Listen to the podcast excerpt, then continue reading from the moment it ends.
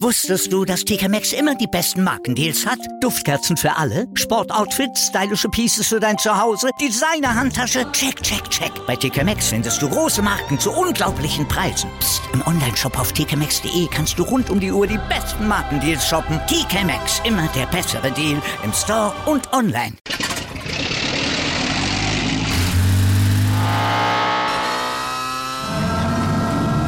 Von 0 auf 100. Aral feiert 100 Jahre mit über 100.000 Gewinnen. Zum Beispiel ein Jahr frei tanken. Jetzt ein Dankeschön, rubbellos zu jedem Einkauf. Alle Infos auf aral.de. Aral, alles super. Anwurf. Der Handball-Talk auf meinsportpodcast.de. Hallo und herzlich willkommen zur neuen Ausgabe von Anwurf, eurem Handball-Talk auf meinsportpodcast.de. Ja, wir haben es euch versprochen, wir wollen euch unsere Handballvorschau heute präsentieren, ähm, denn die Handball-EM, EM, sie beginnt bald, am Donnerstag geht's los und da wollen wir natürlich euch mit den wichtigsten News vorher ähm, ja, vorbereiten und natürlich auch einen Ausblick geben, welche Teams ihr auf jeden Fall auf dem Zettel haben solltet. Mein Name ist Sebastian Müllhoff und ich habe wie gewohnt meinen geschätzten Kollegen, also den Tim Deppen. Hallo Tim. Hallo Sebastian. Ja, Tim, lass uns, bevor wir uns mit dem Sportlichen beschäftigen, erstmal um das Thema reden, was den ganzen Sport äh, wirklich aktuell im Atem hält, Corona. Müssen wir es ja sagen. Ähm, gab in letzter Zeit einige Corona-Fälle, weswegen auch nochmal die ERF nochmal ihre Regeln ein bisschen angepasst hat. Ähm, ja, wie sieht es denn jetzt aus? Was passiert mit Spielern, die positiv getestet sind? Wann dürfen die wieder mit dabei sein? Genau, ähm, da gab es ja im Vorfeld des Turniers jetzt in den letzten Wochen ähm, ja immer wieder Änderungen äh, der Regelungen. Zuerst äh, hieß es, dass diese positiv getesteten Spieler 14 Tage in Isolation müssen äh, und erst dann äh, wieder dem Turnier beitreten dürfen. Die ist jetzt nicht mehr der Fall. Ähm, es reichen fünf Tage Isolation äh, und dann zwei negative PCR-Tests äh, in Folge innerhalb von 24 Stunden. Ähm, ja, so hat man es jetzt ein bisschen, äh, ja, so ein bisschen den Dampf rausgenommen und äh, ja, sorgt dafür, dass, dass die Spieler auch während des Turniers dann doch nochmal mit eingreifen können. Und es ist auch äh, ja, extrem wichtig für Spieler, die äh, jetzt sich vor dem Turnier noch infiziert haben. Also, dass, äh, dass sie jetzt nicht schon für die gesamte Vorrunde ausfallen, sondern eventuell nur für ein Spiel. Das ist bei, bei einigen jetzt der Fall, äh, wie zum Beispiel Janik Green von, von Dänemark. Aber ja, so hat man es jetzt ein bisschen entschärft. Ähm, und ja, ich glaube, es gilt vor allem für, für diejenigen, die symptomfrei sind. Ähm, ich bin mir gerade tatsächlich gar nicht sicher, wie, wie, es ist, wenn jemand wirklich Symptome hat, ob es da äh, dann nochmal ein bisschen anders aussieht. Aber so vom Grundsatz her äh, ist es erstmal fünf Tage Isolation, dann zwei negative PCR-Tests. Ähm, ja, ich denke, das ist für, für die Wertigkeit des Turniers schon mal sehr, sehr gut, dass es so gehandhabt wird. Ja, von der aus sehr, sehr wichtig, dass man da jetzt auch Klarheit hat. Also klar, natürlich gibt es auch andere Länder, wo es natürlich nicht so einfach ist, als zum Beispiel die Schweden, wo du ja, wenn du positiv getestet worden bist, glaube ich, erstmal eine siebentägige Isolation haben musst. Deswegen kann auch erstmal Hampus Wanne nicht mitreisen, ähm, weil er erstmal daheim bleiben muss, im Endeffekt, bevor er losfliegen darf. Ähm, aber natürlich trotzdem ist jetzt diese, ja, diese Fünf-Tage-Regel besser auf jeden Fall als vorher die äh, geplante äh, 14-Tage-Regel, weil 14-Tage-Regel, wir hatten es beim letzten Mal gesagt, ähm, ja gut, dann äh, kannst du halt auch direkt daheim bleiben, weil da ist eigentlich für dich das Ding hier schon gelaufen. Ähm, und äh, das Gute ist auch, dass man noch ein bisschen da gearbeitet beim Thema Nachnominierung und so. Also da hat man sich dann schon noch ein paar Ideen einfallen lassen. Ansonsten ist es so, 25% Auslastung in den Hallen ähm, soll es jeweils geben. Das heißt, guckt man auch da, dass natürlich nur Geimpfte und Genesene, die aber dann in den letzten 180 Tagen testet, äh, positiv getestet wurden. Das heißt nur drei Monate, nicht wie es wir aus Deutschland kennen mit den sechs Monaten. Ich denke, das ist auch etwas, wo man auf jeden Fall ja einfach sicher geht, dass man das, ähm, ja, dass man da keine positiven Fälle einfach entwickelt. Das war so mal die 1G-Regel, also nur ge ge geimpft äh, in der Diskussion, aber ähm, ich glaube, diese 2G mit 25 Prozent ist auf jeden Fall die bessere. Dann hat man zumindest noch ein paar Fans mit dabei, auch wenn es natürlich nicht so wie es in den normalen Zuständen, aber immerhin sind dann noch ein paar Fans mit dabei. Ja, Tim, ähm, lass uns mit dem Sportlichen auch schon ein bisschen mit beschäftigen und, und den, so ein bisschen die Gruppen durchhangeln, sage ich es mal so. Lass uns mal den Auftakt da direkt machen mit der ersten Gruppe, die wir in dieser, äh, in dieser Nation haben oder bei der EM haben. Das ist mit Dänemark, Slowenien, Montenegro und Nordmazedonien. Durchaus interessante, auch wenn du hier vielleicht einen klaren Favoriten hast mit Dänemark. Genau, ja. Also sowohl die Dänen als auch eigentlich die Slowenen sehe ich hier schon gut vorne. Ähm, klar, die, die Duelle zwischen Slowenien und auch dann Nordmazedonien und Montenegro werden wahrscheinlich relativ eng sein. Ähm, das kann ich mir schon ganz gut vorstellen. Aber ähm, alles in allem haben Dänemark und Slowenien für mich den besten, die besten Kader und auch die breitesten äh, Kader in dieser Gruppe. Ähm, ja, bei, bei Slowenien finde ich, ist es ein sehr interessanter und guter Mix aus jungen und erfahrenen Spielern. Man hat als Basis die aggressive 6-0-Deckung und ähm, hat im Kader insgesamt fünf Champions League-Sieger stehen äh, mit Doron Markuc, Blasianic, Juro Dolenic, Stan, Staskube und Mia Sarabetz. Also da ist schon ordentlich Qualität in der Mannschaft ähm, und ja, deswegen, ich glaube, da, da wird es schwierig für Nordmazedonien, die ja auch jetzt in den letzten Jahren äh, so einen kleinen Umbruch ähm, ja voll verzogen haben und jetzt auch immer mehr junge Spieler ähm, haben im Kader, die, die ihre Chance bekommen sollen. Ähm, ja, äh, ich glaube, da wird es für die schwierig, wobei man festhalten muss, dass man in der Qualifikation zur Europameisterschaft äh, Dänemark besiegen konnte mit 33 zu 29. Also ja, äh, eine Überraschung ist da auf jeden Fall nicht komplett auszuschließen. Ähm, aber wie gesagt, ich sehe da schon, schon die beiden äh, ja, auf dem Papier stärksten Mannschaften äh, vorne. Ja, da, da bin ich auch bei dir. Also das sehe ich prinzipiell auf jeden Fall auch, wobei man natürlich auch gerade bei denen natürlich gucken muss, wie letzt, äh, vor zwei Jahren war es ja, wo sie in der Vorrunde ausgeschieden sind, da werden sie also mit Sicherheit, mit Sicherheit mit mächtig Wut im Bauch anreißen, denn das natürlich nicht nochmal passieren und bei ihnen ist es immer so, dass wenn sie dann gewinnen, ein Turnier, äh, das nächste Turnier ist immer ein bisschen wackeliger. Jetzt ist die Olympischen Spiele dazwischen gewesen, aber trotzdem muss man natürlich erstmal abwarten, ob sie dieses ja, diese wankelmütigen Auftritten bei den Turnieren auch so ein bisschen besser in den Griff bekommen. Ähm, und auch bei den Slowenen bin ich gespannt, weil die EM letzte, vor zwei Jahren war echt gut mit Platz 4, wo sie echt toll gespielt haben. Ähm, aber dann bei der WM hatte ich wieder, dass ja so einige Phasen mit dabei gewesen sind, wo sie das Potenzial, was sie definitiv haben, du hast es ja auch gesagt, ähm, einfach nicht so haben umsetzen können. Und deswegen wage ich in so einer Gruppe, die an einem guten Tag äh, mit Sicherheit auch mal für Überraschung bereit ist, davor vielleicht, dass man zu wenig schon dann zu weit setzt, aber ähm, ich glaube, das ist für, für sowohl für Dänemark und Slowenien, glaube ich, auch eine, eine gute Gruppe, weil, wie gesagt, du darfst halt Mazedonien oder Nordmazedonien und Montenegro halt nicht auf die leichte Schulter nehmen, weil sonst kannst du die halt Punkte liegen lassen ähm, und dann kannst du vielleicht wirklich dann um den Einzug in die Hauptrunde bangen. Absolut. Und äh, generell, wie gesagt, die Konstellation, vor allem in diesen direkten Duellen zwischen den beiden vermeintlichen Underdogs in der Gruppe und den beiden Favoriten, äh, geht noch einen Schritt weiter. Also Nordmazedonien, Dänemark habe ich ja gerade schon angesprochen und ähm, Montenegro konnte bisher erst äh, einen Sieg bei Europameisterschaften einfahren. Das war vor zwei Jahren. Gegen wen war es? Richtig, gegen Slowenien. Also auch da ähm, ja, das äh, birgt Potenzial für, für, für ein schönes äh, Duell. Ähm, bei Montenegro gab es jetzt im Vorfeld auch einige Corona-Fälle, sechs Spieler unter anderem, dazu der Nationaltrainer positiv getestet. Also da muss man dann auch mal äh, abwarten, wer jetzt ähm, vor allem dann im ersten, vielleicht auch im zweiten Spiel dann auf der Platte stehen wird und stehen kann. Ähm, und ja, bei den Spielern, äh, bei den Montenegrinern muss man ähm, oder sollte man, finde ich, ähm, den Rückraum rechten Branko Vujovic von Kielce im Auge behalten, ähm, der sehr talentiert ist und sehr talentiert sein soll. Mal gucken, ob er da ja, sich so ein bisschen auf der internationalen Bühne beweisen kann. Ähm, aber ansonsten, ja, wie gesagt, natürlich aus der Bundesliga bekannt äh, in Melsung, Nebojsa Simic ähm, ist wahrscheinlich auch ein Faktor in diesen Spielen. Also wenn er eine gute Leistung bringt und die Spieler dann eng halten kann, ich denke, das wird äh, auch auf jeden Fall für die, für die Montenegriner dann Schlüssel äh, zum Erfolg bzw. für mögliche Überraschungen sein. Ja, da hast du definitiv recht. Ich bin auch gespannt, wie sie sich schlagen werden. Ich bin aber vor allem auch gespannt, wie das äh, abläuft bei Nordmazedonien. Denn wenn wir uns das Trainerduo dort angucken, ist es Kiedri Lazarov und Philipp Mikulowski. Beide sind aber auch als Spieler eingetragen. Das heißt also quasi, wir werden hier Spielertrainer und Spieler-Co-Trainer im Endeffekt sehen. Ähm, Gab es ja nach diesem ja, historisch schwachen Abschneiden bei der WM diesen, diesen Wechsel, den man jetzt dort vollzogen hat, und man auch einige junge Spieler aber mit dazugeholt, ne, wie den Nenad Kostiki oder Marko Misewski Also von daher sind da einige junge Leute mit dabei ähm, und da bin ich sehr noch gespannt. Also man hat schon auch so ein bisschen das Gefühl gehabt, dass da auch so ein neuer Schwung jetzt auch in Nordmazedonien ist und ich meine, die erfahrenen Spieler hast du immer noch. Ich habe gesagt, äh, Lazarov, Mikulowski, aber auch natürlich andere Namen, die du, die man nicht außer Acht lassen sollte. Äh, mit einem Stojancis Stoilov, der immer noch äh, unglaublich schwer zu verteidigen ist, das muss man so sagen. Und ähm, auf diese Mannschaft bin ich wirklich sehr gespannt und vor allem noch auf die Ideen, die dann ähm, Kirill Lazarov umsetzt, weil er quasi ja direkt seine Anweisung auf dem Feld umsetzen kann.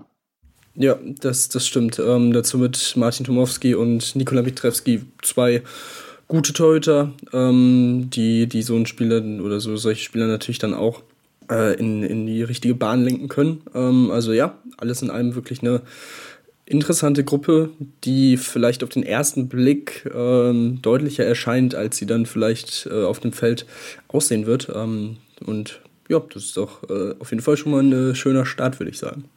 Da hast du definitiv recht. Und dann lass uns von Gruppe A in Gruppe B kommen. Gruppe A ist vielleicht sogar noch ein bisschen spannender, zumindest wenn es um die ersten beiden Plätze geht. Ähm, die Niederlande zum ersten Mal mit dabei. Ähm, würde ich jetzt vielleicht auch noch ein bisschen außen vor nehmen. Ich denke nicht, dass sie ihre, ihre ersten EM-Teilnahme da äh, mithalten können. Ähm, aber äh, das ansonsten Portugal, Ungarn, Island, das sind jetzt drei Nationen, die ich so auf einem ähnlichen Level einschätzen würde, Tim. Und das ist natürlich dann enorm spannend, gerade dann auch mit Blick in die, in die Hauptrunde, wer es am Ende denn schaffen wird und wie man dann auch wie viele äh, ja, Punkte man mitnehmen kann. Ob es 1-1 ist, 2-0. Also das wird, glaube ich, äh, das werden tolle Spiele in der Gruppe. Auf jeden Fall. Ähm, muss ich aber kurz korrigieren, die Niederländer jetzt zum zweiten Mal dabei, nach 2020. Stimmt. Wo sie in der, in der deutschen Gruppe waren. Ähm, und da ja immerhin auch den, das Spiel gegen Lettland gewinnen konnten. Ähm, und also, ja, die, die Niederländer sind gefühlt in dieser ja durchaus engen Gruppe ähm, vielleicht so ein bisschen hinten dran, hatten aber jetzt in den letzten Jahren eine, eine ordentliche Entwicklung, haben mit Luke Steins auf der Mitte und Kai Smits äh, aus dem äh, im rechten Rückraum wirklich zwei sehr, sehr gute Schlüsselspieler, die auch bei ihren Vereinen, vor allem Steins bei PSG, eine sehr wichtige Rolle spielen und ähm, ja, generell, also das ist schon, schon sehr interessant, was sie sich da jetzt in den letzten Jahren aufgebaut haben und entwickelt haben. Ähm, und eben seit dieser EM vor zwei Jahren konnten sich einige Spieler durch Wechsel zu international spielenden Clubs auch individuell verbessern. Also würde ich die nicht komplett außen vor lassen, aber ich glaube auch eher nicht, dass sie äh, die, die, die Chancen nutzen können, ähm, hier in die, in die Hauptrunde einzuziehen. Ähm, da sehe ich vor allem Ungarn natürlich als Gastgeber oder als Co-Gastgeber äh, auf jeden Fall noch einen Ticken zu weit weg. Und auch die Isländer sollten eigentlich ähm, alles in allem besser besetzt sein. Ähm, vor allem die Rückraumrechte Position finde ich bei den Isländern wirklich fantastisch besetzt. Natürlich Oma Ingi Magnusson äh, von, vom SC Magdeburg, dazu Vigo Christiansson vom TVB Stuttgart und jetzt äh, seit ein paar Monaten ja auch bei der SG Flensburg Handewitt aktiv Tato Einarsson. Also das sind schon drei Rückraumrechte, das äh, ist schon nicht so schlecht. Ähm, und dementsprechend natürlich Aaron Palmerson ist immer noch so ein bisschen in dieser Saison ein kleines Fragezeichen. Also von dem, was ich so gehört und gelesen und teilweise auch gesehen habe, hat Aalborg hier und da ohne ihn sogar besser gespielt. Äh, er war hier und da verletzt in den letzten Monaten, scheint jetzt aber fit zu sein. Und ähm, ja, dementsprechend muss man sagen, das ist schon ein sehr guter Kader in der Breite auch vor allem. Ähm, bei der WM im vergangenen Jahr ohne Palmerson, der damals verletzt war, holt man sich das schlechteste Ergebnis der Geschichte mit Platz 20. Also auch da ist ähm, ja ein gewisser, gewisser Druck drauf für die Isländer ähm, zu performen. Und ich sehe sie schon als zweitstärkstes Team in dieser Gruppe hinter den Ungarn, weil die Portugiesen einfach so viele Ausfälle haben, die wirklich sehr, sehr schmerzhaft sind im doppelten Sinne. Äh, also Luis Frade von Barcelona am Kreis ist nicht dabei mit einer Knieverletzung. André Gomez von der MT Melsung ist mit einer Fußverletzung raus. Pedro Portella auf rechts außen fehlt. Diogo Silva im rechten Rückraum ist nicht dabei. Alexis Borges am Kreis äh, macht eine Pause. Joao Ferraz, den man ja noch aus Wetzlar kennt, im rechten Rückraum wird auch nicht dabei sein. Also, das ist schon ein ziemlicher Aderlass, wo ich sage, dass die Portugiesen da für mich eher in der Außenseiterrolle sind um diesen äh, zweiten Hauptrundenplatz. Ähm, aber die Spiele gegen Island in den vergangenen Jahren waren immer sehr eng also, und sehr ausgeglichen. Vier Spiele gab es in den letzten zwei Jahren, je zwei Siege für beide Seiten. Also ja, das ist, es wird wahrscheinlich ein knappes Spiel, aber alles in allem glaube ich schon, dass die, die Isländer da einen Ticken vor den Portugiesen sein werden diesmal. Ja, du hast schon relativ viel vorweggenommen, was ich nochmal eingehen wollte, aber ähm, prinzipiell bin ich, bin ich da auch bei dir, weil einfach, es gibt da einfach einige ja, Spieler, die einfach fehlen. Ich glaube, bei Portugal natürlich, klar, die sind schon auf dem aufsteigenden Ast, aber wenn natürlich solche wichtigen Säulen, wie du sie angesprochen hast, einfach fehlen, dann wird es für natürlich enorm schwierig, weil diese Kadertiefe, wie sie jetzt andere Nationen haben, die haben sie einfach noch nicht. Und deswegen wird es für sie mit Sicherheit keine einfache Aufgabe, aber natürlich gerade können die dann jetzt weil halt nicht mehr so viel von ihnen erwartet wird unbedingt, können sie da auch befreit natürlich aufspielen. Das kann natürlich dann nochmal äh, ja, Kräfte freisetzen, Motivation schaffen und dann können sie wirklich in das Turnier einfach reingehen ähm, und einfach aufspielen, weil im Endeffekt klar, sie haben nichts zu verlieren, sind immer auch tolle Spieler mit dabei, so ist es jetzt auch nicht, also das dürfen wir auch nicht außer Acht lassen, ähm, aber ähm, ich denke, das wird, das, wird, das wird spannend zu beobachten sein, wie stark sie sich präsentieren werden, ähm, auch das tote Duo, noch relativ junge, junge Spieler mit dabei, mit einem Manuel Gaspar oder auch einem Gustavo Capdeville, die ja noch nicht zu den alten Eisen, sage ich es mal so, erzählen. Ähm, also von daher, das ist ein spannendes Team, was ich dort war. Und ich bin, du hast auch die Ungarn angesprochen, auch da so ein bisschen gespannt. Klar, natürlich, du spielst daheim, du möchtest natürlich auch mal wieder ein bisschen auch was zeigen im Endeffekt, denn auch die Ungarn hatten ja so ein bisschen wankelmütige Auftritte, sage ich es mal so. Ähm, bei, den, bei, den, bei den letzten Turnieren mal war es ein bisschen besser. Jetzt gut, der, bei Platz 5 bei der letzten WM war relativ gut, ähm, haben doch gesteigert dann im Vergleich zur EM, aber ähm, trotzdem, ich bin halt wirklich sehr, sehr gespannt, ähm, ob sie sie schaffen werden, diese, diese Qualität, die sie dann bei der WM letztes Jahr gezeigt haben, hier auch zu bestätigen zu können. Kader ist gut besetzt, ähm, also da gibt es auch kaum Ausfälle, die sie zu bezeichnen haben. Und ähm, dann schauen wir mal, ob sie der Druck daheim zu spielen eher beflügelt oder doch eher lehnt. Ja, das stimmt. Ähm, man hat 2019 diesen ähm, Umbruch eingeleitet. Ähm, das hat, finde ich, durchaus vielverspre vielversprechend begonnen. Bei der EM 2020 dann, wo man drei Siege geholt hat und damit so viele wie bei den vorangegangenen fünf Turnieren zusammen. Also das war schon, schon ein ordentlicher Schritt nach vorne. Ähm, bei der WM 2021 ist man im Viertelfinale ganz knapp an Frankreich in der Verlängerung äh, gescheitert. Also das ist schon, schon ein guter, guter Schritt gewesen. Ähm, dazu glaube ich nicht, dass die, ähm, dass die Fans und dieser Druck, der auf ihnen lasten wird, ähm, sie lähmen wird, da sie es ja auch gewohnt sind. Die meisten Spieler spielen in Ungarn, sind die Hallen äh, Lautstärke auch gewöhnt. Ähm, Dementsprechend glaube ich eher, dass es ein positiver Faktor sein wird, vor allem dann in engen Spielen und auch in der K.O.-Phase ähm, wird es äh, positiv sich auswirken, denke ich mal. Und von daher, auch hier hat man einen interessanten Mix aus jungen Spielern wie Dominik Mate von äh, Elverum oder Benze Hidi, der jetzt in den letzten Jahren, äh, ja, oder in den letzten zwei Turnieren so seinen Stern äh, aufgegangen äh, ist. Und ähm, natürlich dann auf der anderen Seite erfahrene Spieler wie Roland Mickler im Tor von Zedget und äh, Marte Lekay von Veszprem. Also das ist schon ja, auch sehr, sehr gut besetzt. Ähm, das Einzige, was so ein bisschen gegen die Ungarn spricht, ist so generell die Bilanz bei Europameisterschaften. Da konnte man nur unter 30 Prozent ihrer Spiele gewinnen. Also das ist dann für, für ja auch so eine große Handballnation eigentlich schon äh, eine sehr interessante Statistik. Aber ich denke, da werden sie einiges für tun, dass sich das jetzt in diesem Jahr mal etwas umkehrt und ändert. Also ja, für mich in dieser Gruppe auf jeden Fall der, der durchaus klare Favorit auch aufgrund des Heimvorteils natürlich. Ich merke schon, dass in den letzten Tagen sehr, sehr viel Zeit, um dich mit so einer Statistik zu beschäftigen. Natürlich.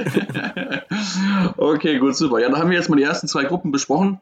Und dann gleich zu der dritten Gruppe nach einer kurzen Pause, die ja dann noch wichtig ist für die Hauptrundenkonstellation. Und dann natürlich wollen wir noch sprechen über die deutschen Gruppen und natürlich auch noch die anderen Teams, denn einige Top-Teams haben wir noch gar nicht besprochen. Deswegen bleibt dran hier bei auf eurem Handball-Talk auf meinsportpodcast.de. Wusstest du, dass TK Maxx immer die besten Markendeals hat? Duftkerzen für alle, Sportoutfits, stylische Pieces für dein Zuhause, Designer-Handtasche, check, check, check. Bei TK Maxx findest du große Marken zu unglaublichen Preisen. Psst. im Onlineshop auf tkmaxx.de kannst du rund um die Uhr die besten Markendeals shoppen. TK Maxx, immer der bessere Deal im Store und online. Wieder live von ihrem Toyota-Partner mit diesem Leasing-Auftakt. Der neue Toyota Jahreshybrid. Ab 179 Euro im Monat. Ohne Anzahlung. Seine Sicherheitsassistenten laufen mit und ja, ab ins Netz mit voller Konnektivität. Auch am Start die Toyota Team Deutschland Sondermodelle. Ohne Anzahlung geht's in die nächste Runde. Jetzt los sprinten zu Ihrem Toyota-Partner. Ja, und wir sind wieder zurück bei Anruf eurem Handball-Talk auf meinsportpodcast.de und wollen jetzt uns mit den restlichen vier Gruppen der Handball-EM in diesem Jahr in Ungarn und Slowakei beschäftigen und werfen den Blick auf Gruppe C, der Gruppe, also quasi, wo die letzten zwei Teams für die erste Hauptrundengruppe herkommen werden. Und dort haben wir auch, wie in Gruppe B, vielleicht auch ein bisschen höherem Niveau auch Kandidaten, die da gerne rein wollen. Das ist Frankreich, Kroatien und Serbien, die noch mit Un Ukraine in der Gruppe sind. Aber ich denke, mittlerweile sind wir ehrlich, die Ukraine wird es enorm schwer haben, hier gegen diese drei guten Nationen zu bestehen. Ähm, ja, Tim, wer macht es denn denn in der Gruppe? Also wie gesagt, das ist ja durchaus ein, ein Dreikampf auf einem guten Niveau. Das auf jeden Fall. Also ich glaube, das äh, ja, wird ein sehr interessanter Dreikampf. Die Kroaten haben also klar, einerseits hatten sie jetzt mit Zindric und Duvniak in der Vorbereitung zwei ähm, Corona-Fälle im Team, äh, die jetzt ja nicht von so geringem äh, Ausmaß und nee. geringer Wichtigkeit sind. Ähm, das ist natürlich alles andere als optimal. Dazu hat man jetzt, glaube ich, gegen Russland in den Testspielen nicht wirklich überzeugen können. Also bin ich so ein bisschen am Zweifeln, was die, was die Kroaten angeht, tatsächlich. Ähm, auf der anderen Seite dann Serbien, auch sie natürlich äh, als äh, deutsche, als äh, Betrachter des deutschen Handballs weiß man das auch, hatten auch, auch einige Corona-Fälle im Team. Dazu fehlt Peter Nenadic bei ihnen verletzt. Das ist natürlich auch ähm, ja, nicht, nicht wirklich gut für, für das Team. Ähm, ja, generell muss man sagen, die Serben finde ich, haben so ihre Basis auf jeden Fall in der Defensive mit den Torhütern Milosaviev und Zupara ähm, von, von Veszprem. Das wird so, äh, ja, wie gesagt, die Basis sein. Dazu hat man in der Quali-Gruppe auch hier wieder Überschneidungen mit äh, dem Gegner Frankreich. Die konnte man einmal besiegen und einmal unentschieden spielen. Also auch da scheinen die Franzosen den Serben so ein bisschen zu liegen. Zumindest jetzt in der äh, ganz kurzen äh, und näheren Vergangenheit. Also das, ist, das spricht jetzt auch nicht gerade gegen sie. Und was ein Faktor werden könnte, ähm, man spielt in Ungarn, in äh, Szeged und ja, die Nähe zur serbischen Grenze könnte vielleicht ein Faktor werden. Also je nachdem, wie, wie die serbischen, serbischen Fans da Lust haben, rüber zu wandern, sollte eigentlich äh, durchaus gegeben sein. Könnte das äh, interessant werden und man spielt das erste Spiel gegen den vermeintlich schwächsten Gegner Ukraine. Ähm, das kann natürlich ja direkt gute Emotionen freisetzen, dass man direkt mit zwei Punkten startet, wenn alles glatt geht und dann mit gar nicht mal so viel Druck in diese letzten beiden Spiele gegen die äh, anderen beiden Teams geht, die, die auch in die Hauptrunde wollen. Ähm, deswegen, ja, auf die Serben, finde ich, sollte man da auf jeden Fall ein bisschen aufpassen. Da hast du definitiv recht. Also die Serben sollte man nicht außer Acht lassen. Natürlich, du hast es schon angesprochen, sie haben natürlich keine gute Vorbereitung gehabt. Denn ähm, ne, wenn, du, wenn du deine beiden Testspiele absagen musst und dann einige Spieler hast, die auch so viel, die positiv auf Corona getestet wurden. Äh, ich habe mal eine Liste gemacht mit äh, Bogdan Radivojevic, Ilja Butovic, Nemanja Zelenovic, der nachnominierte, der Milosaljev, wir hatten ihn schon kurz, dann Nemanja Ilic, Vanja Ilic, also sind schon einige positive Fälle. Das macht es natürlich in der Vorbereitung nicht einfacher für sie, das müssen wir natürlich auch nicht äh, unerwähnt lassen. Ähm, aber natürlich klar, du hast angesprochen, die Kroaten haben es auch selbst gehabt. Da fehlen zwei wichtige Spieler, zumal ja auch mit Luka Stepancic, Ivan Pesic und Igor Karacic zwei weitere oder drei weitere Spieler definitiv ausfallen werden, was den Kroaten natürlich nochmal umso mehr wehtut. Also scheinbar läutet wieder alles auf, auf Frankreich in der Gruppe hin, auch wenn, das müssen wir auch nicht unerwähnt lassen, sie jetzt gegen Deutschland am Sonntag knapp verloren haben. Und da muss ich zugeben, weil ich habe das Testspiel in zumindest in Auszügen gesehen, so richtig stark war das Frankreich, natürlich klar mit Umbruch und noch einigen Spielern, die nicht mit dabei sind, wie ein Remeli oder ein Luka Karabatic. Aber trotzdem habe ich da eigentlich mehr Warte von den Franzosen. Ja, das, da, da gehe ich komplett mit. Also ich hätte auch nicht gedacht, dass, äh, dass die deutsche Mannschaft da äh, das Spiel gewinnt, ähm, generell so knapp hält, vor allem, weil die deutsche Mannschaft vor allem immer wieder Phasen hatte, die also wirklich nicht gut waren, wo die Franzosen dann auch äh, kurz vor der Pause zum Beispiel auf vier Tore weggezogen ist. Da dachte ich schon, ja, okay, jetzt geht es so wie erwartet äh, weiter genau. und zu Ende. Aber die zweite Halbzeit, da schlichen sich tatsächlich sehr einfache, sehr unnötige technische Fehler ein. Da wird mal der Ball weggeworfen. Klar, man hat auch viel gewechselt und getestet und so weiter. Ne, Testspiele sind natürlich immer so, ein, so eine Gratwanderung, wie man sie jetzt äh, gewichtet, was die Bedeutung angeht. Aber da ist schon noch ein bisschen, äh, bisschen was zu tun. Ähm, vor allem, weil auch die deutsche Mannschaft auf der anderen Seite nicht annähernd 100% äh, der Leistungsfähigkeit gezeigt hat und auch noch Steigerungspotenzial hat, ähm, trotz dieses Sieges. Also, das ist schon sehr interessant. Auch bei den Franzosen muss man sagen, sie hatten in der, in der frühen, in der sehr frühen Vorbereitung noch im, äh, zu, zum Ende des letzten Jahres Corona-Fälle und ähm, ja, konnten das, äh, konnten jetzt, glaube ich, die meisten auch wieder zurückholen. Ähm, also das ist, das ist schon, das ist jetzt schon mal ganz gut gelaufen für sie, auch wenn das natürlich nicht perfekt ist. Ähm, aber immer noch besser als jetzt eine Woche vor dem Turnier die Corona-Fälle zu haben. Ähm, ja, also das ist, glaube ich, tatsächlich könnte das vor dem Aspekt sehr, sehr ausgeglichen werden. Äh, und aber ach, im Endeffekt muss man halt auch wieder sagen, vor allem nach dem, was sie im letzten Jahr gezeigt haben, darf man die Franzosen nicht unterschätzen und nicht zu früh irgendwie ja, in eine Underdog-Rolle stecken, ähm, weil dann kommen sie auf jeden Fall zurück und gewinnen ihre Spiele.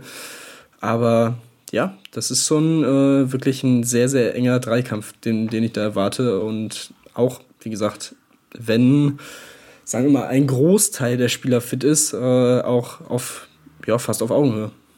Ja, das würde ich, würde ich durchaus, durchaus, durchaus mitgehen. Ähm, also ich bin da sehr, sehr gespannt, wie es gehen wird. Und ähm, über wen wir noch gar nicht gesprochen haben, sind die Ukraine in der Gruppe, wo ich sage, das ist so ein bisschen die personelle Sorgengruppe, denn auch die Ukrainer haben einige personelle Sorgen. Also gerade die, die Linkshänder, da fehlen gleich drei Stück. Ähm, da hat Michael Piekler, der ja mittlerweile Trainer bei den Ukrainern ist, ähm, ja schon ein bisschen Sorgen gehabt und muss dort ein bisschen improvisieren. Ähm, ja, was trauen wir den Ukrainern zu, Tim? Ist es einfach nur, ja, alles geben und gucken, was rauskommt? Oder können sich wirklich jemand von den großen drei wirklich so ärgern, dass sie da vielleicht sogar Punkte abnehmen können, die im Endeffekt entscheidend sein können?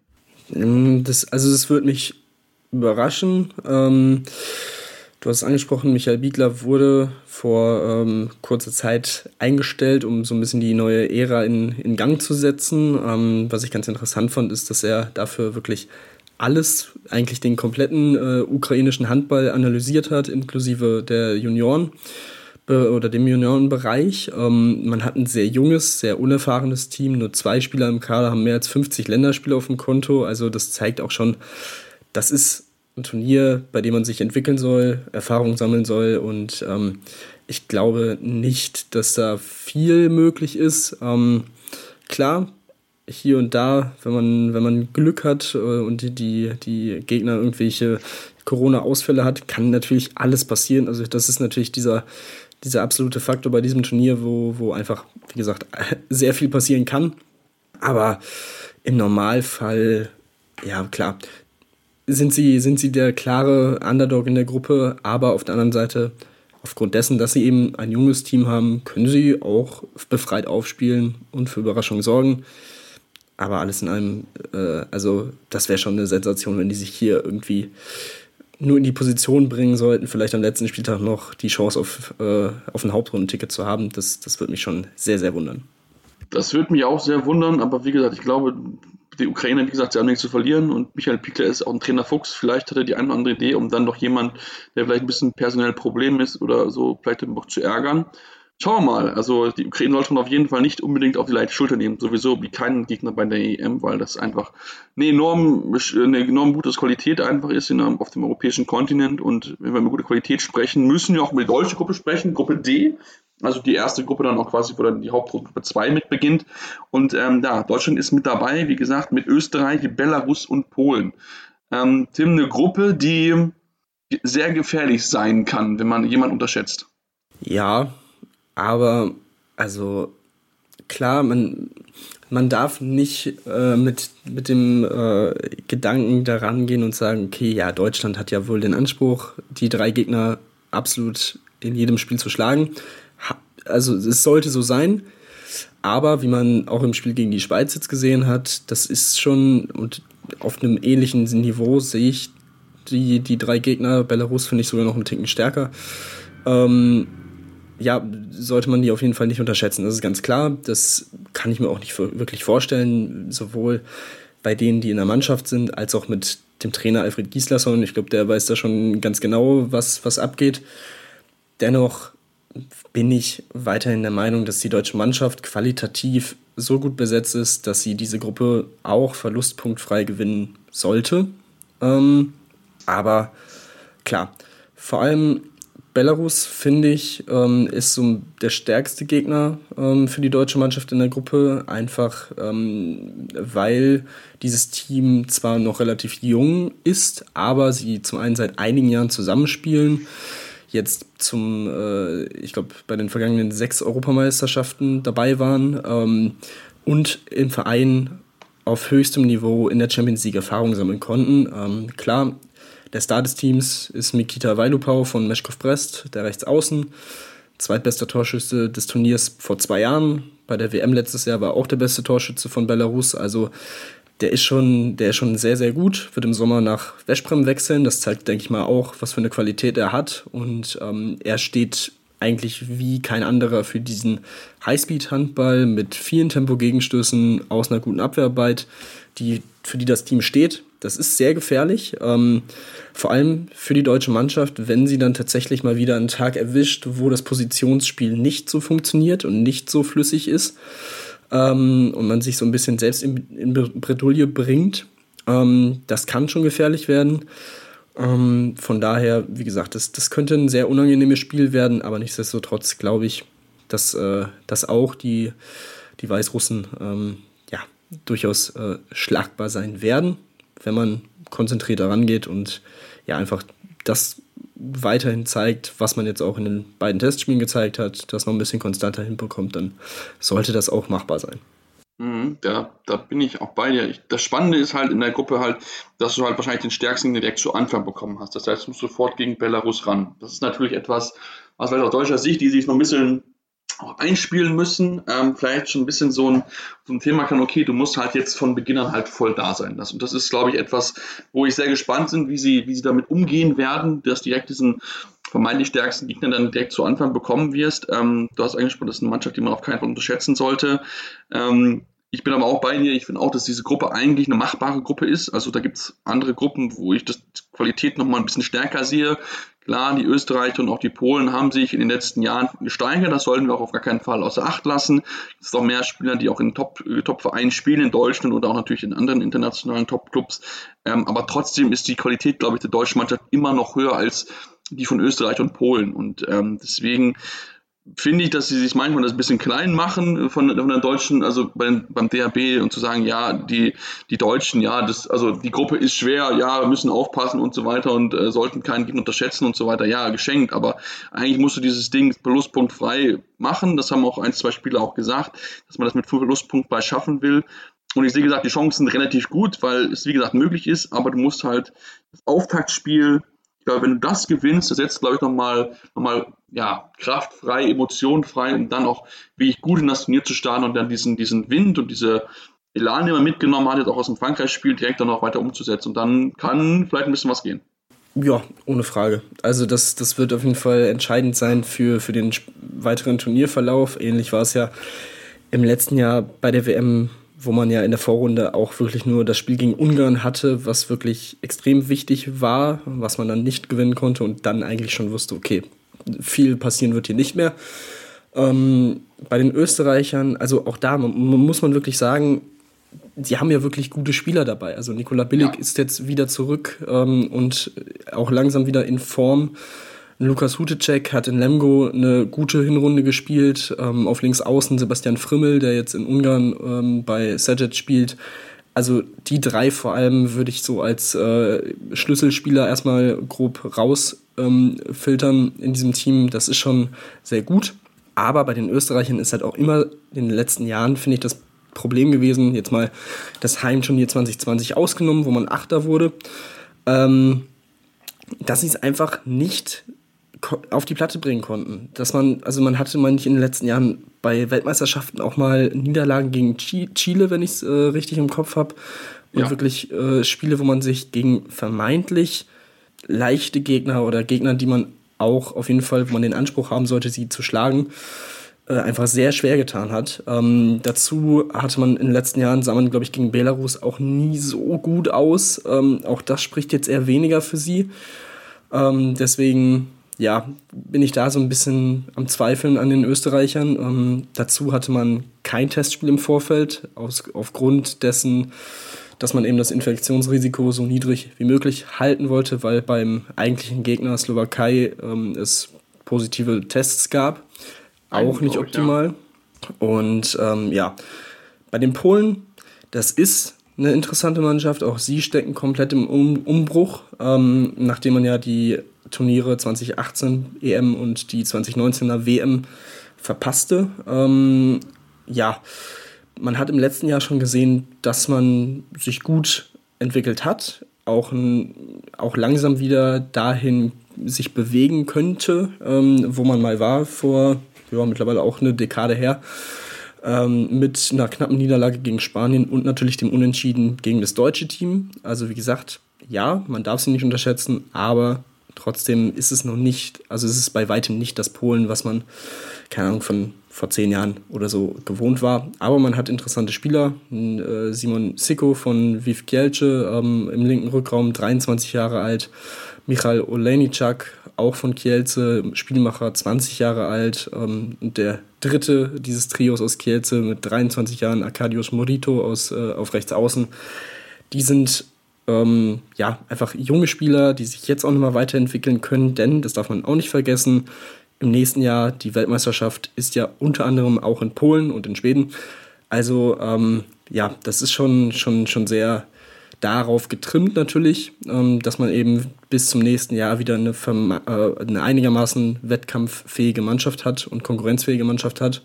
Und ähm, wie groß zum Beispiel auch die, die Hoffnung in eben Olejniczak sind, zeigt, dass Kielce seinen Vertrag jetzt vor kurzem bis 2027 verlängert hat, was ja auch sehr unüblich ist, dass man so lange Verträge rausgibt. Ähm, von daher, wie gesagt, Potenzial ist da, sehr interessant, ähm, aber ich glaube, da fehlt dann zu den anderen drei Mannschaften dann noch so, so ein Ticken, ähm, um konstant wirklich auch jetzt schon in Richtung Hauptrunde was erreichen zu können.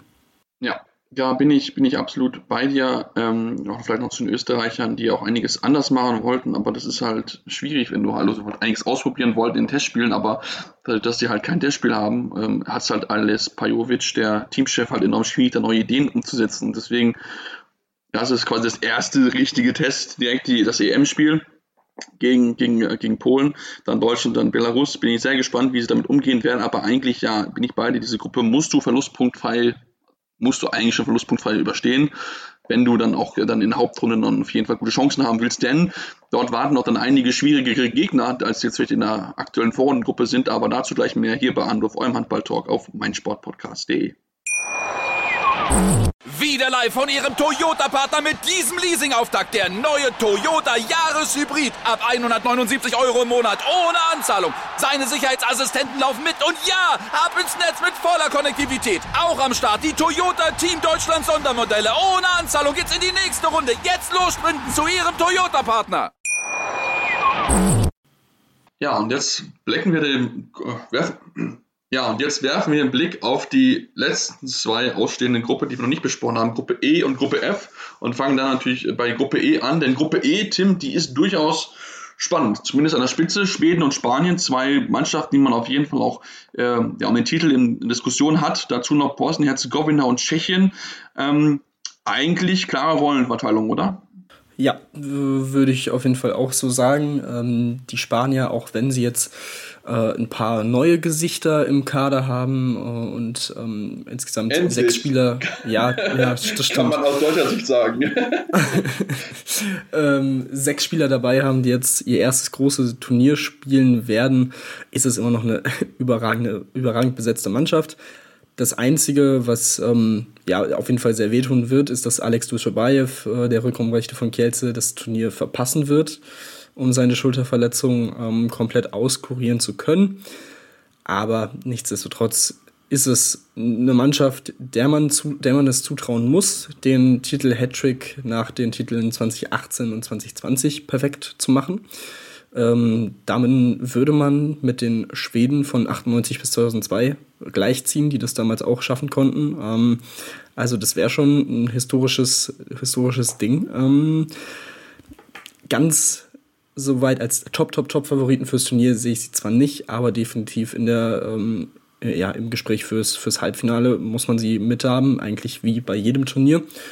Ähm, ja, und von daher ist es, äh, wie gesagt, sehr, sehr, sehr, sehr gut. Natürlich allen voran, also das Torhüter-Duo, ich glaube, da, da schwärmen wir gefühlt äh, bei jedem Länderspiel, was man, über die, was, was man von den Spaniern sieht und wenn man drüber spricht mit Perez de Vargas und Corrales, also das ist schon, schon echt äh, absolut fantastisch, äh, den beiden dann auch zuzuschauen. Ähm, dementsprechend, ja, die, die Spanier einer der Favoriten, aber natürlich auch im Hinblick auf die Hauptrunde mit Schweden schon mal ein Gegner dabei, den man auch erstmal schlagen muss. Also Klar, die Schweden vor zwei Jahren vermeintlich nur Siebter bei der EM, aber dann Vize-Weltmeister im letzten Jahr.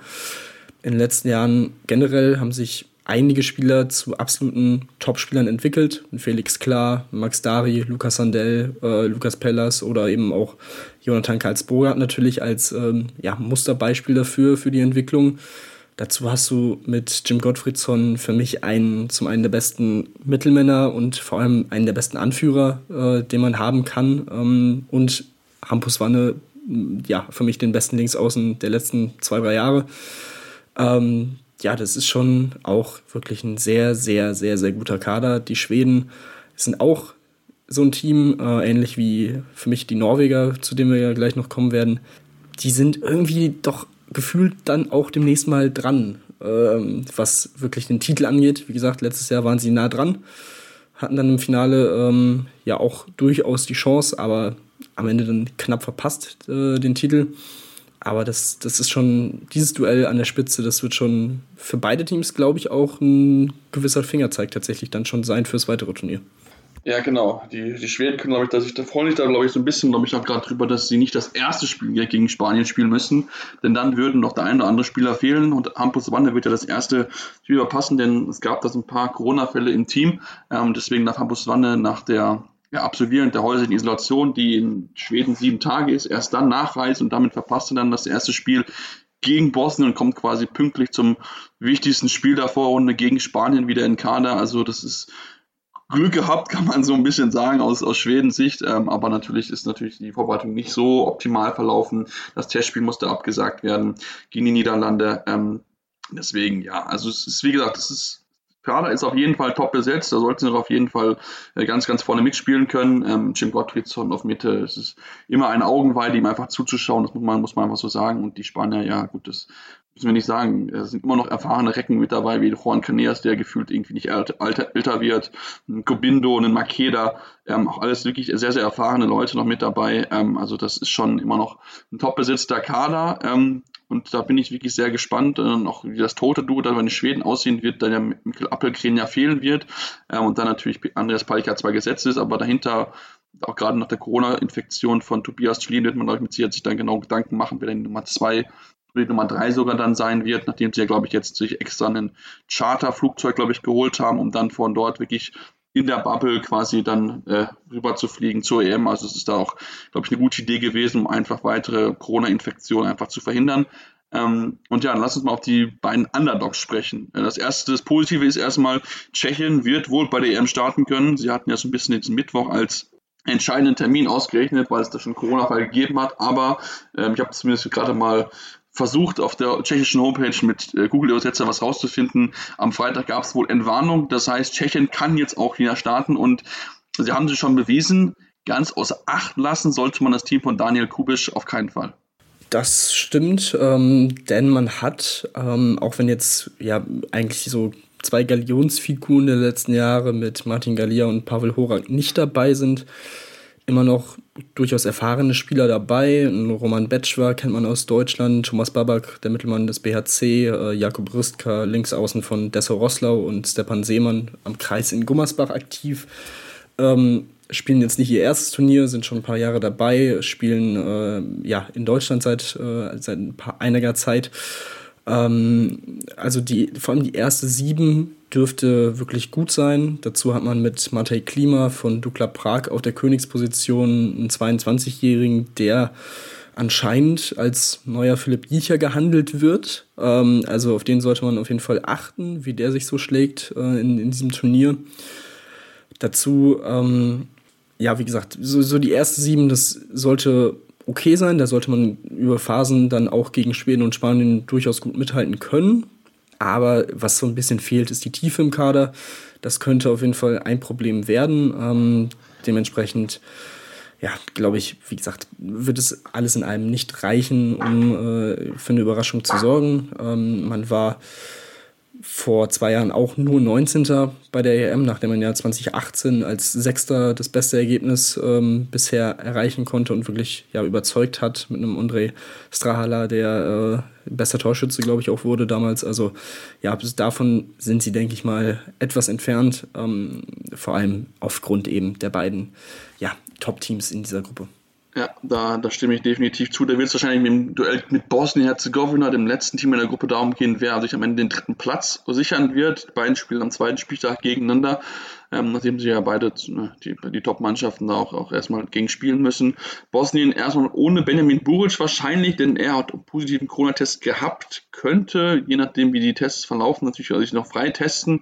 Ähm, aber natürlich wäre das, wenn er fehlen würde, schon ein großer Rückschlag für das bosnische Team, wo schon Potenzial da ist, aber wirklich so die großen Namen ein bisschen fehlen. Ja, also Buric ist für mich absolut der Schlüsselspieler in diesem Team. Äh, ja, so ein bisschen ne? das gefährlichste Lächeln des Handballs.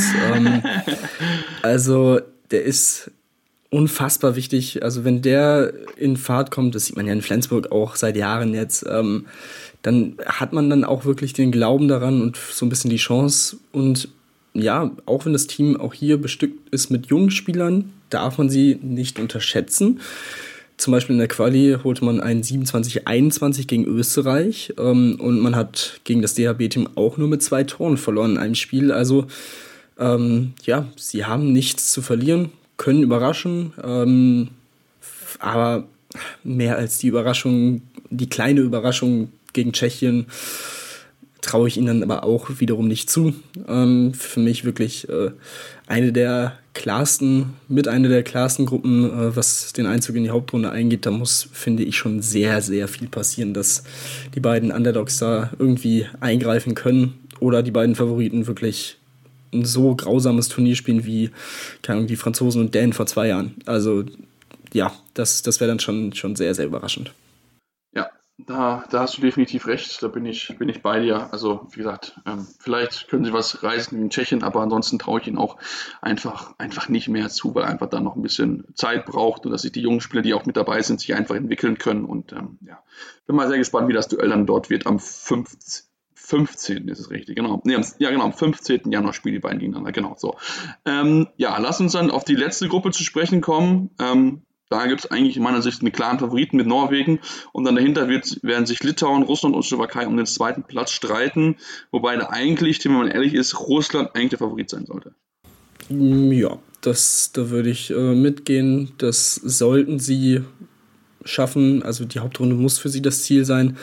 Man hat, finde ich, so ein, also schon ein vermeintliches Losglück gehabt mit der Slowakei und Litauen. Klar, die Slowakei als Co-Gastgeber könnte eine positive Überraschung werden. Ähm, den Heimfaktor sollte man nicht unterschätzen, auch wenn es in, in der Slowakei nur 25% Kapazität sein werden. Aber da kann man, glaube ich, dann schon ausgehen, dass da ordentlich was von den, von den Rängen kommen wird. Ähm, aber nichtsdestotrotz ist die russische Mannschaft stärker besetzt als die slowakische und auch als die äh, litauische. Ähm, dementsprechend die einzige ja, Frage, die, die ich mir stelle bei der russischen Mannschaft, ist, dass halt der Großteil des Kaders in der russischen Liga spielt. Ob da die Qualität generell reicht, um mehr zu erreichen, wage ich so ein bisschen zu bezweifeln. Die einzige Hoffnung oder eine der Hoffnungen ist äh, Sergei Kosorotov von Wisla Plotzk mit seinen 22 Jahren auf halb links. Ist letztes Jahr der Tor Torschütze der Russen bei der wirklich äh, nicht so ja, ja, bei der, ja doch, soliden WM würde ich sagen, ähm, gewesen. Ähm, in dieser Saison in Plotzk, Top-Torschütze in der European League, ähm, vor allem glänzt er einfach durch sein, seine Mischung aus Spielverständnis und kraftvollen Würfen. Das ist schon, schon nicht schlecht. Ähm, letztes Jahr hat man Slowenien geschlagen und gegen Belarusen unentschieden geholt. Also man hat auch durchaus äh, gute Ergebnisse sammeln können, wurde 14. bei der WM. Also vor allem nach der Enttäuschung vor zwei Jahren, wo man kein Spiel gewinnen konnte bei der Euro, war das schon mal ein guter Fortschritt. Ähm, ja, deswegen sehe ich es auch so, wie gesagt, sie sollten die Nummer zwei sein in dieser Gruppe. Ähm, Litauen auch äh, einfach sehr interessante, schöne Geschichte. Zweite EM-Teilnahme nach 1998 äh, in der Quali gegen Island gewonnen mit zwei Toren. Ähm, man hat mit äh, Aidenas Malasinskas und Jonas Truchanovicius zwei Spieler, die in den letzten Jahren in der Champions League bei Saporoschie ähm, Erfahrung sammeln konnten. Ähm, ja, aber ich denke, da wird es vor allem dann äh, schon, schon in der ersten sieben an äh, Kadertiefe fehlen, dass sie da groß für Furore sorgen könnten. Ähm, das würde mich schon, schon wundern. Ähm, dementsprechend, ja, würde ich sagen, Norwegen und Russland sollten es eigentlich machen. Ja, wobei zumal bei Litauen noch kurz erwähnt, Tochanavicius ja auch ausfällt mit einer Knieverletzung.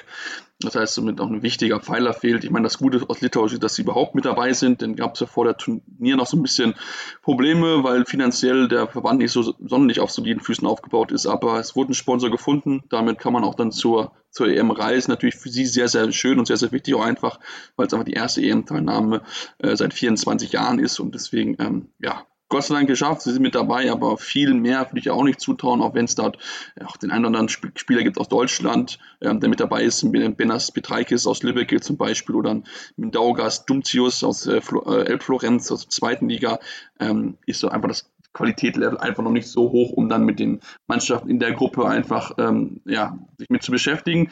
Die lassen noch über Norwegen reden, denn ähm, klar, Norwegen ist Favorit und so weiter, aber wollen natürlich auch, die wollen natürlich einen großen Wurf machen. So, und jetzt fehlt aber mit Goran, so, äh, Goran Johannessen Sögaard und Magnus Röth zwei absolut wichtige Spieler. Ähm, was trauen wir dann der Norwegen zu? Wird es dadurch dann schwieriger, weil wir auch in den letzten Turnieren ja gesehen haben, dass diese Abhängigkeit von Sargosen einfach so groß ist, dass sie von ihm immer einen guten Tag brauchen, um das Spiel zu gewinnen oder das Turnier zu gewinnen.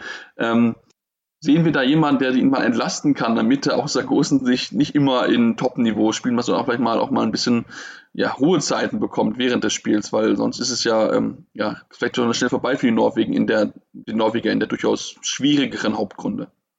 Ja, also einfacher macht es das Ganze natürlich nicht. Ähm, dazu ja mit Beate Mürhol und Magnus Jöndal, zwei Spieler, die jetzt auch ihre Nationalmannschafts- oder generell ihre Karriere beendet haben.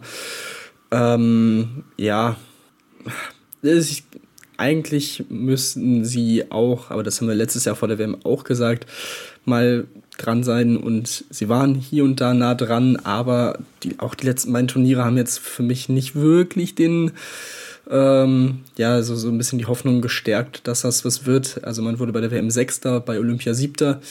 Die Frage ist, liefert Sargosen in den entscheidenden Spielen ab? Das war jetzt auch nicht immer der Fall in den vergangenen Jahren. Ähm, dazu war er hier und da während des Turniers natürlich auch immer mal wieder angeschlagen und verletzt, ähm, aufgrund dessen, weil er einfach so, so wichtig ist und so viel spielt für das Team. Ähm, das ist dann die nächste Frage, wie fit er dann in den entscheidenden Spielen sein wird. Man hat, wie gesagt, auch das Glück, dass man diese Gruppe auf jeden Fall, dass, dass man auf jeden Fall gegen die Slowakei und Litauen standesgemäße Siege eigentlich einfahren sollte. Ähm, gegen Russland Mal gucken, das könnte, glaube ich, dann schon ein bisschen unangenehmer werden. Ähm, aber alles in allem sollte man die Vorrundengruppe zumindest schon mal gut abschließen können. Die Hauptrunde wird dann auf jeden Fall ordentlich schwierig. Also Spanien, Schweden, Deutschland, das sind dann äh, schon nochmal andere Kaliber. Also aufgrund dessen oh, wird es, glaube ich, schon sehr, sehr schwierig äh, für die Norweger. Aber unterschätzen sollte man sie natürlich auch nicht. Ähm, ja, wer kann ihn entlasten? Klar, Christian O'Sullivan ähm, würde, würde, würde mir ja da jetzt sofort einfallen, ähm, natürlich. Ähm, deswegen, man hat durchaus die Qualität, vielleicht nicht ganz so die Tiefe wie in den vergangenen Jahren, äh, was am Ende vielleicht äh, den Ausschlag äh, gegen, gegen sie geben wird. Ähm, deswegen bin ich da nicht ganz so optimistisch, wie es äh, in den vergangenen Jahren auch durchaus schon mal war bei den Norwegern. Ja, da bin ich bei dir. Ähm, also ich bin auch nicht so optimistisch, einfach weil einfach die Magnus Röth, auch wenn natürlich Rückraum rechts immer noch gut besetzt ist, Christopher Rambo, Harald Reinkind, Kent Robin Tönnissen, das sind alles gute Spieler, gar nichts gegen, aber natürlich trotzdem man Röth nochmal fährt ein bisschen Stück drüber und natürlich auch nochmal gerade Johannes, der dann auch äh, natürlich sagt, groß entlasten kann auf Rückraummitte. Ein enorm wichtiger Spieler, der dann dort einfach fehlt. Und ähm, ja, schauen wir mal einfach. Und Tim, jetzt sind wir am Ende unserer Vorschau, aber ich möchte natürlich von dir noch deine vier Mannschaften fürs Halbfinale und dann dein Tipp, ähm, wer das Finale erreicht, beziehungsweise wer dann noch Sieger wird. Ja, das ist, äh, das ist interessant. ähm, also aus dem ersten, aus der ersten Turnierhälfte, also Gruppen A bis C, würde ich auf jeden Fall direkt mit Dänemark gehen als Halbfinalist. Das äh, sollten sie machen, vor allem weil sie eben auch mit dem Ergebnis von vor zwei Jahren im Hinterkopf äh, einiges wieder zu, gerade zu rücken haben, zumindest bei Europameisterschaften. Und ähm, ja, dahinter wird es dann um diesen zweiten Halbfinalplatz, finde ich, sehr, sehr interessant. Also die Slowenen finde ich, sollte man da nicht rausrechnen. Ähm, die Franzosen natürlich auch nicht, aber ich glaube, ich gehe dann mit dem vermeintlich einfachen äh, Pick und sage, die, die Ungarn machen es, ähm, vor allem auch aufgrund der, des Heimvorteils, setzen sie sich da durch und gehen auch mit ins Halbfinale. Und boah, also ja, die, die zweite Hälfte, die, die ist schon, schon happig, aber ich würde die Schweden auf jeden Fall nehmen. Und dann ist es halt die Frage, ne? Also in der Rechnung würde Spanien ja auf jeden Fall schon mal Punkte verlieren in der Vorrunde. Gut, kann unentschieden sein, ne? Ja, ja, das stimmt. Ähm, ja, auch wenn, wenn ich sehr gerne sagen würde, dass die deutsche Mannschaft da für eine absolute Überraschung sorgt. Nee, da, da, will ich mich jetzt nicht zu sehr von diesem äh, noch frischen Eindruck vom, vom Spiel gegen Frankreich äh, täuschen lassen. Sage ich einfach mal, die Spanier kommen dann auch noch irgendwie durch, weil sie eben gegen Norwegen und Deutschland gewinnen. Äh, von daher Spanien und Schweden gegen Dänemark und Ungarn, in welcher Formation auch immer. Und ähm, dann gehe ich tatsächlich ähm, als Europameister mit den Schweden. Ich glaube, dieses Jahr schaffen sie es und, und schlagen dann, keine Ahnung, vielleicht ja sogar die Dänen und nehmen Revanche für, für, die, für, fürs Final, für die Finalniederlage letztes Jahr. Also das wäre natürlich auch eine, eine schöne Story, finde ich. Da hast du recht. Ähm, dann lass mir überlegen. Also ich bin dabei, dass Dänemark macht es für mich oben definitiv und für mich auch da die, die erste Mannschaft, die darüber geht. Und dann, ja, dann wird es schwierig. Ähm, ich glaube, dann macht es Frankreich, weil man die einfach nicht außer Acht lassen darf. Ähm, in der unteren Gruppe ist es für mich Spanien und Schweden, bin ich ganz ehrlich. Ähm, weil ich glaube einfach, dass Spanien immer noch total überragend ist und das tote Duo ist einfach brutal. Und dann wird Finale Dänemark-Schweden, wo die Schweden dann nach Verlängerung knapp verlieren. Ich glaube, Dänemark holt den Titel. Ja. Ja, das, das ist fair. Und bevor wir die, die äh, Folge noch ähm, komplett beenden demnächst, ähm, würde ich nochmal kurz unsere Community auch nochmal ins Spiel uns ins Boot holen. Ähm, haben wir gestern auch nochmal gefragt, wie da so die, die Tipps sind. Ähm, Hendrik Neumann sagt Dänemark und Schweden dahinter offen.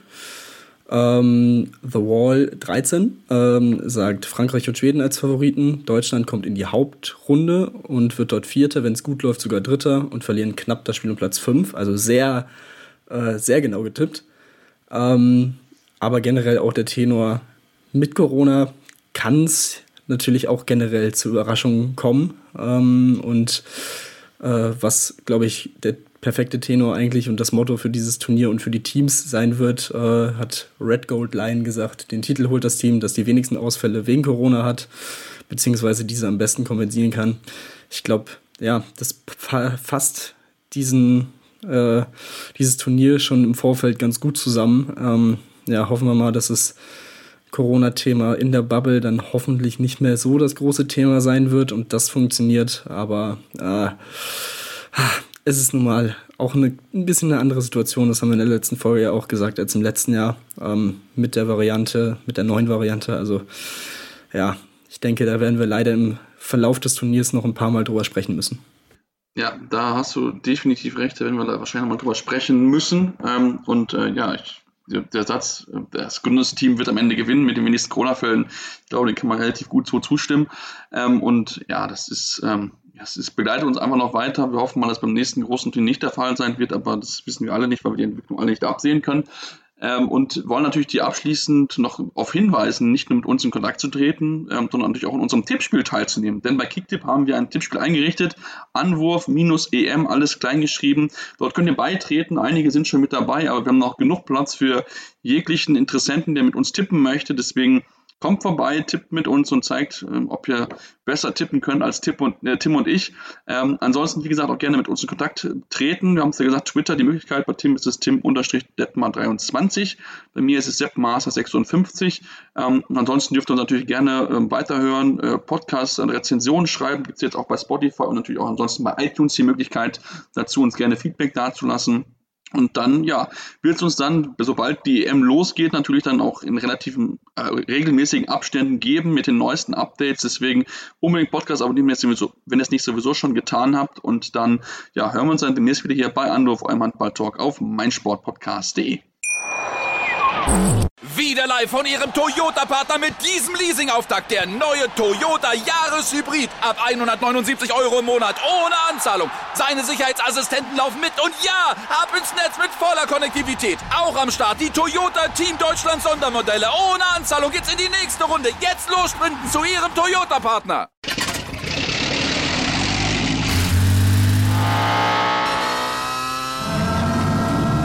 Von 0 auf 100. Aral feiert 100 Jahre mit über 100.000 Gewinnen. Zum Beispiel ein Jahr frei tanken. Jetzt ein Dankeschön, rubbellos zu jedem Einkauf. Alle Infos auf aral.de. Aral, alles super. Anwurf. Der Handball-Talk auf meinsportpodcast.de.